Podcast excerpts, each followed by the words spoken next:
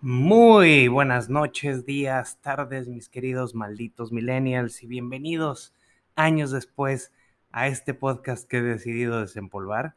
Mi nombre es Luis Ángeles, mejor conocido como Malditos Millennials, y hoy voy a retomar este ejercicio del semi-podcast informativo, pero vengo muy bien documentado porque mi querido amigo Whitezican, a través de su newsletter, el Times, está emitiendo a tu email diario esta digamos, resumen informativo en escrito que he decidido yo platicártelo hoy a través del podcast y así retomar este ejercicio de comunicarme contigo en donde platicamos los hechos actuales.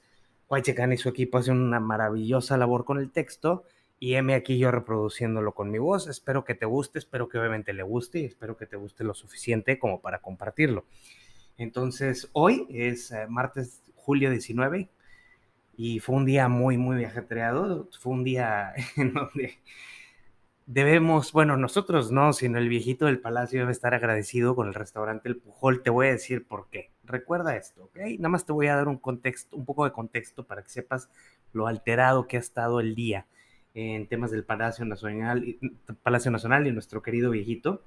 Eh, como sabes, o tal vez no sepas, detuvieron al narcotraficante prófugo Rafael Caro Quintero y pues esto metió en un pedo a nuestro viejito, eh, pero tremendo. Te voy a decir por qué. Porque Caro Quintero confirma que en México, a la fecha de hoy, siguen operando agentes estadounidenses encubiertos, o sea, undercover DEA agents, agentes de la CIA, de la DEA, operando en territorio nacional. Y obviamente mediáticamente, pues al señor Elmo no le gusta este tipo de cosas, ¿no? Porque lo hace parecer como que está en contubernio con los grandes eh, yanquis opresores que los cuales él tanto finge detestar, ¿no? Obviamente esto le da en la madre a todo el argumento neojuarista de la soberanía nacional que tanto presume Andy Boy, el mito, y ayer defendió, ayer me refiero al día 18, defendió hasta la muerte que la detención de Rafael Caro Quintero fue sin apoyo de la DEA, ajá, sí, cómo no para que tengas un poco más de información. Rafael Caro Quintero, un narcotraficante prominente en, Guadalajara, por ahí de los 80 eh, fue detenido con Miguel Ángel Félix Gallardo, su jefe, el capo de capos en ese momento del narcotráfico mexicano, y su tío, y, Ernesto Fonseca, alias Doneto. Ellos fueron detenidos por el secuestro, tortura y homicidio del agente encubierto de la DEA, Enrique González Camarena, alias el Kiki, y porque al parecer Kiki, como agente encubierto de la DEA, se les estaba acercando mucho a la operación.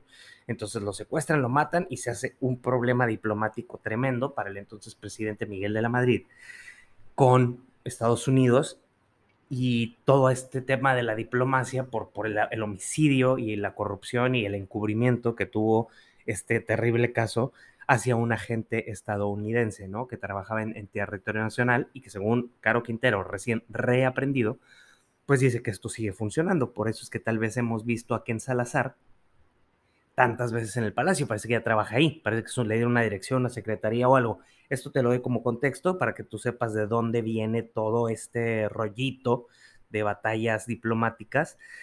Te confieso que también hay una versión a través del periodista Manuel Buendía, que fue ejecutado en la Ciudad de México por una investigación paralela que él tenía, en la cual se revela que Kiki Camarena, el agente, en realidad lo que había descubierto fue esta complicidad entre Estados Unidos a través de la CIA para financiar a las contras de Nicaragua y derrocar en ese momento a su, a su régimen y apoyados con el narcotráfico para armamento y movimiento de dinero y, un contubernio ahí muy, cuando puedas ver Narcos México es una buena serie para, para entender este tema. Yo no soy muy fan de hablar del crimen organizado, pero te lo digo como un poco de contexto. Es todo un tema.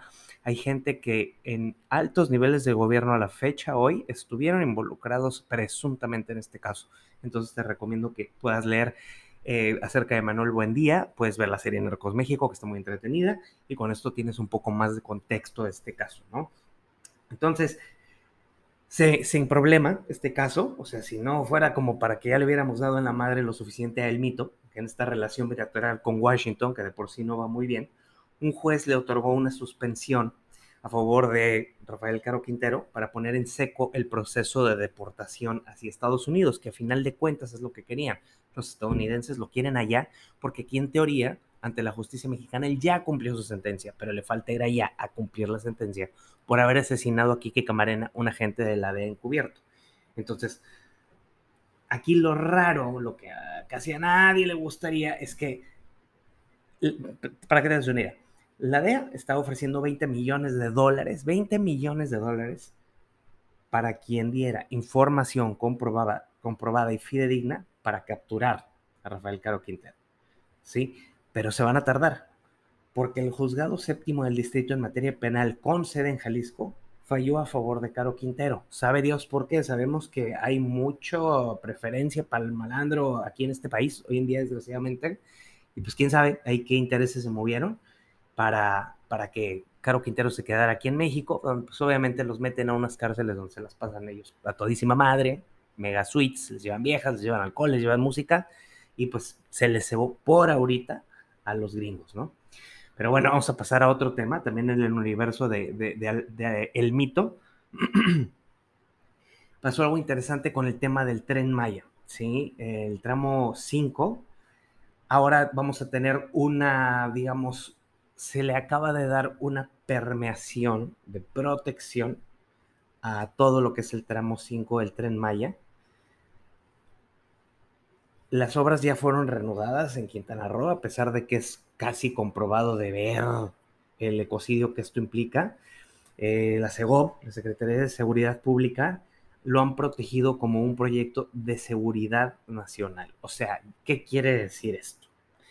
Ya no se puede cuestionar el tren Maya, ya no lo puedes detener, ya no lo puedes agredir porque ahora resulta que es sagradísimo para la seguridad nacional. Fíjate, un proyecto de infraestructura de transportación referente a la Secretaría de Comunicaciones y Transportes y Fonatur, ahora resulta que es como la vaca sagrada del país. O sea, así los, los que no eran corruptos, así están ahora, diciendo que esto no se toca, no se cuestiona, no lo vuelvan a parar, porque esto va porque va. Uno de los tantos berrinches del emperador Elmo, ya sabemos quién. Y pues asunto, asunto cerrado. Ya aunque venga Derbez y Rubén Albarrán y todos los famosos que quieran venirse a protestar, Nanáez, esto va a seguir para adelante. ¿Ok? ¿Y por qué te digo yo que fue un día en el que tenemos que agradecerle a Pujol? Te dije que te iba a decir, el señor Elmo ha de estar súper agradecido porque hoy nuestra atención, hoy jueves, hoy martes 19 eh, de julio, se volvió hacia el famosísimo o infamosísimo restaurante Pujol. Pues ayer, día 18, se dieron a conocer The World 50, 50 Best de los restaurantes. Y Pujol, del chef Enrique Olvera, sí, este que se molestaba si los clientes le pedían limón, eh, fue nombrado como el quinto mejor restaurante del mundo y el mejor de toda América del Norte. Digo, yo no lo conozco a Enrique Olvera, sí he ido a Pujol, y, y pues qué padre, creo yo, eh, no sé ustedes qué piensen, hay temas ahí de que pues hay un poco de abuso laboral, unas prácticas no muy agradables para su staff, pero for what, what is worth, for what is worth. También Quintonil hay que mencionarlo, que quedó en un lugar, nos recuerdan que México todavía hay mucho por qué pelear, porque estamos bien, porque tenemos un tesoro eh, culinario de poca madre, este, y, son como destellitos, ¿no? Así de, de hacernos sentir bien dentro de tanta mierda que, está pasando, que estamos bajo un régimen muy extraño, y, definitivamente este tipo de reconocimientos a nivel mundial, eh, pues creo yo que, le meten pues, un poquito de moral, sobre todo a toda la gente de la industria gastronómica, al menos, que al menos ahora en Quintana Roo la están pasando muy mal por falta de turismo, estamos muy escasos de turismo acá, vengan a visitarnos, estamos muy jodidos en turismo, pero creo que se puede, o sea, hay, hay, hay gremios y segmentos que pueden catapultarnos ante la atención mundial y por ende traer chamba y business y turismo al país. No sé tú qué opinas, cuéntamelo cuando escuchas esto. Y pues no quisiera yo terminar esta emisión, van a ser emisiones cortitas, no me vayan a juzgar, con una nota un poco dura. Eh, no sé si recuerdan ustedes el caso de Devani en Nuevo León, la chica que primero estuvo desaparecida, que después desgraciadamente la encontraron muerta, esto en Nuevo León, eh, Devani Escobar. Le hicieron una nueva necropsia porque exhumaron el, el cuerpo y las autoridades y los especialistas dieron a conocer que ella murió de asfixia por sofocación entre 3 a 5 días antes de que su cuerpo fuera hallado supuestamente en la cisterna de ese motel en Escobedo. O sea, ella muere 13 días después de reportada como desaparecida, cuando ella, ya cuando fue encontrada, e, ella sufrió la muerte a los 3 o 5 días antes de que su cuerpo fuera encontrado en esa cisterna. Entonces, pues ahora ya nada más le toca al gobernador Samuel García y a su fiscalía y a todo su equipo el encontrar quién fue. O sea, ya la causa creo yo que estaba un poquito de más, ¿no? Pues, golpes, ahogamiento. Eh, el caso es ver quién, quién, mi estimado Samuel García, fue quien hizo este caso, esta atrocidad a Devani. Y pues la principal línea es un feminicidio. Vamos a esperar que, que hagan su chamba porque pues de repente se nos olvidan las cosas. Este caso fue tan mediático y ahorita ya lo fuimos dejando en el olvido y no debemos dejar que este tipo de, de, grandes crímenes se nos vayan olvidando. Entonces, no te quiero dejar con esta nota triste, lo siento, pero sí es importante que nos cuidemos mucho entre todos. Evidentemente los gobernantes están ocupados en otras cosas. Eh, nuestra seguridad depende mucho de nosotros, del cuidado mutuo. Cuídate mucho como hombre, como mujer, no importa. Cuida mucho a tus amigas, a tu novia, a tu esposa, a tus hijas, a tu mamá tú también entre compas, cuídense, cuídense. He visto a la gente ahorita en Quintana Roo, como les digo, está la gente tan deprimida por falta de turismo que los veo alcoholizados a todos. La gente se está alcoholizando hasta el atasque y cuando tomamos ese tipo de decisiones tontas de no andar al pedo y no andar al tiro es cuando te pasan las cosas malas. Entonces no te confíes, acuérdate un chingo y no se lo digo solo a mujeres, es parejo, compas, comadres, todos. La gran mayoría de las veces de los crímenes de este tipo es alguien que conoces, ¿sí? No es el loquito que vino y te asesinó, casi siempre es alguien que anda cerca de ti, en quien confías. Ten cuidado, no te apendejes, no tomes de más, no se estén metiendo cocaína que viene rebajada con fentanilo, se los digo, he tenido datos de muchas personas que están metiéndose coca y les resulta que les traía fentanilo, aguas, ahorita no es tiempo de andar con pendejadas. ¿Sí? Mañana espero tener mejores noticias para ustedes vía el Times de Whitezican, para no cerrar una noche tan tan turbia.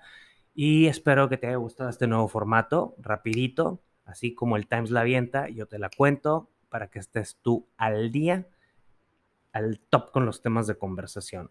Soy Luis Ángeles, alias Malditos Millennials.